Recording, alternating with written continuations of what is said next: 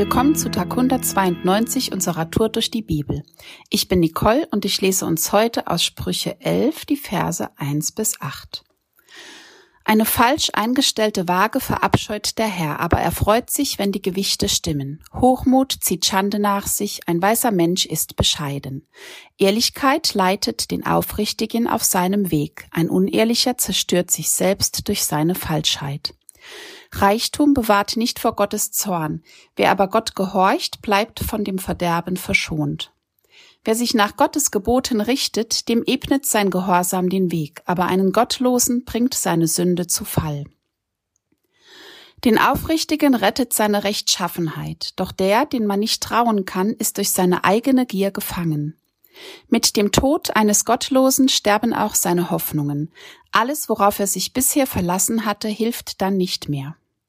Wer zu Gott gehört, wird aus der Not gerettet. An seiner Stelle gerät der hinein, der von Gott nichts wissen will. Genau, und so geht es dann weiter. 31 Verse sind's und alle auch gut. Mm, wir bekommen hier eine genaue Anleitung, wie es uns ergeht, wenn wir unter Gottes Willen und seinen Geboten leben und auch, wie es uns ergeht, wenn wir das nicht tun. Wir werden zu Fall kommen. Wir werden gefangen durch unsere eigene Gier, wenn wir uns auf das Falsche verlassen. Dann sind wir verlassen. Wenn wir die Wege der Gottlosen gehen, dann werden wir untergehen.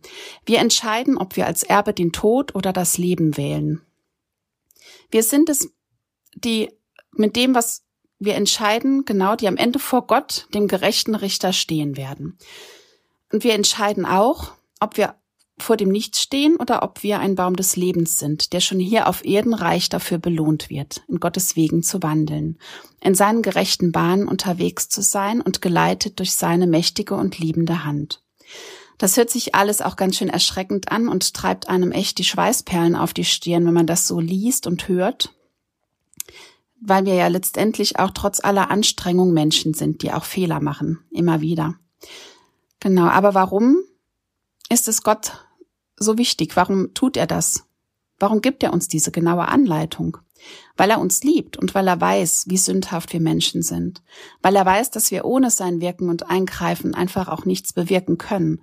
Mögen wir uns noch so sehr anstrengen. Und tagtäglich erlebe ich das zum Beispiel in der Kindererziehung ohne ihn wäre ich da wirklich sehr aufgeschmissen.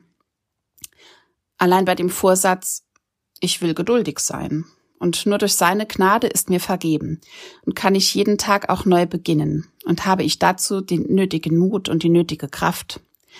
Ich darf mein Versagen erkennen und laut bekennen und benennen vor Jesus und es ans Kreuz bringen, Buße tun und um Vergebung bitten, und dann ist mir vergeben. Meine Sünden sind mir vergeben, ich darf gerecht vor den Thron Gottes treten. Und Jesus hat am Kreuz den Preis bezahlt. Was kann ich jetzt machen, wenn ich doch weiterhin der sündhafte Mensch bin? Ich stehe jeden Morgen neu auf, gebe Gott mein Leben und bitte darum, dass der Heilige Geist mich erfüllt und leitet und mir zeigt, wenn ich auf einem sündhaften Weg bin und mich zur Umkehr bewegt. Dass ich nah an Jesus Hand bleibe und er derjenige ist, der mein Herz und mein Leben mit tiefer Freude erfüllt, an jedem Tag neu. Und ja, genau diese Liebe ist es auch, die bewirkt, dass ich es neu wage jeden Tag. Das Leben, dem Leben zu begegnen, mich dem Leben zu stellen und dass ich mir nichts dabei sehnlicher wünsche, als gerecht vor Gott zu stehen und auf seinen Wegen zu gehen und ihm zu gehorchen.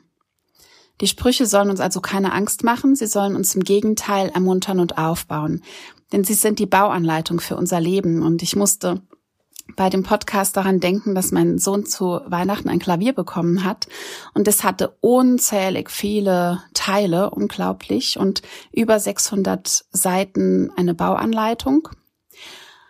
Und ja, durch diese genaue Bauanleitung hat er es auch innerhalb einer knappen Woche geschafft. Und es ist ihm richtig gut gelungen, das Klavier aufzubauen und fertigzustellen. Das wäre ohne diese Bauanleitung nicht möglich gewesen. Und Herr, wir danken dir für deine genaue Anleitung, für unser gelingendes Leben mit dir und ja, du bist unsere Fülle, Herr, unsere Zusage und unsere Verheißung. Danke, dass mit dir unser Leben gelingt. Und es ist wie auch in Sprüche 30 steht, die Frucht des Gerechten ist ein Baum des Lebens. Der Weise gewinnt Menschen für sich. Und das finde ich auch ein wunderschönes Bild, dieser Baum des Lebens. Heute ist ein guter Tag für einen guten Tag. Lass Gottes Wort in deinem Alltag praktisch werden.